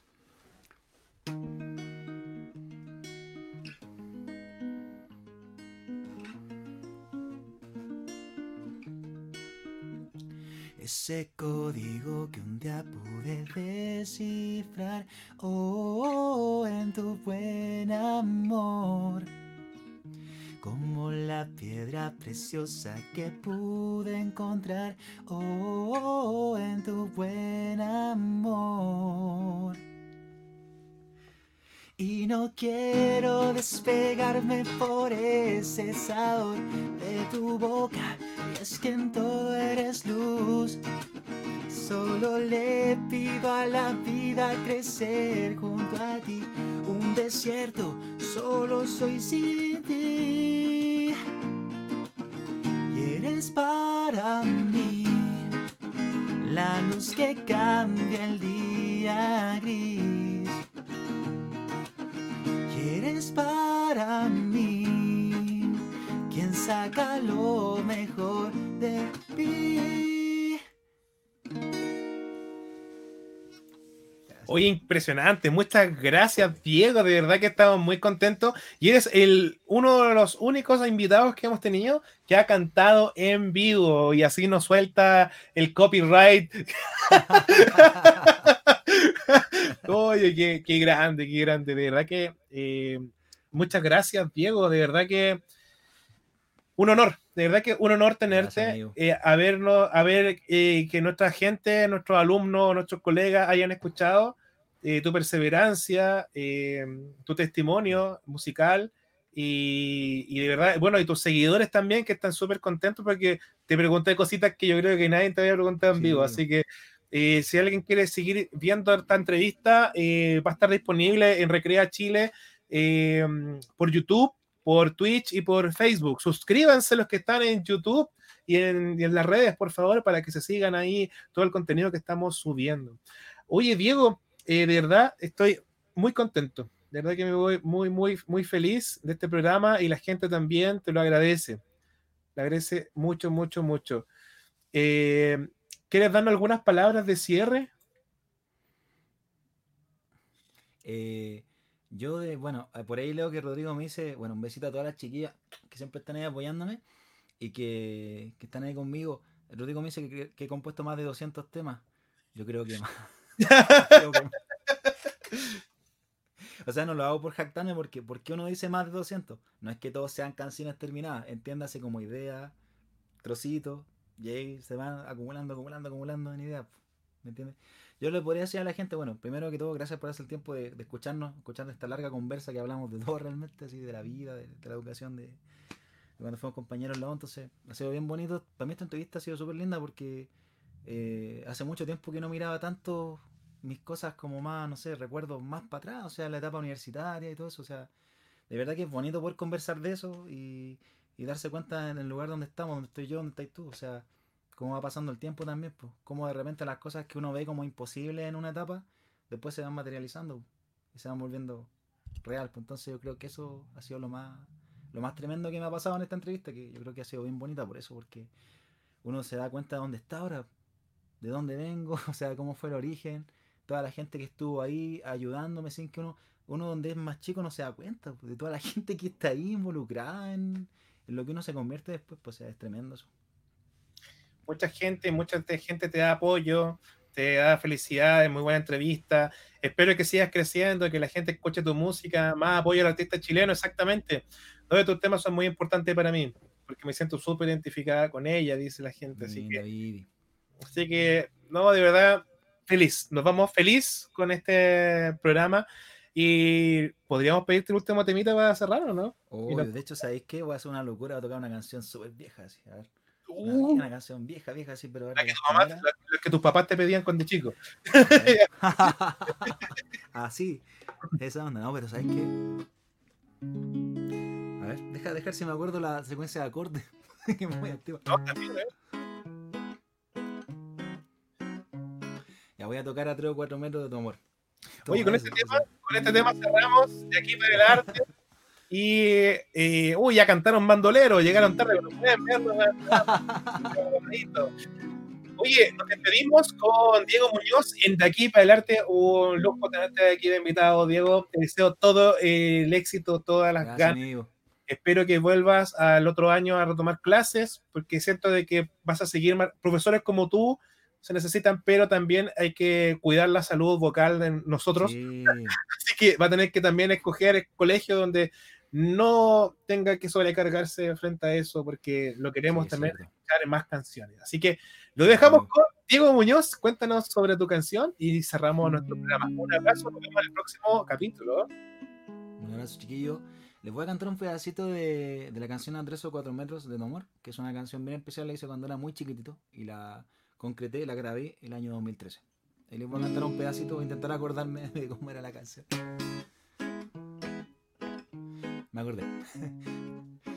Es tu distancia lo que me agobia. Es tu presencia que es tan intensa. Todo lo intento, tal vez lo invento. Todo consigo cuando te pienso.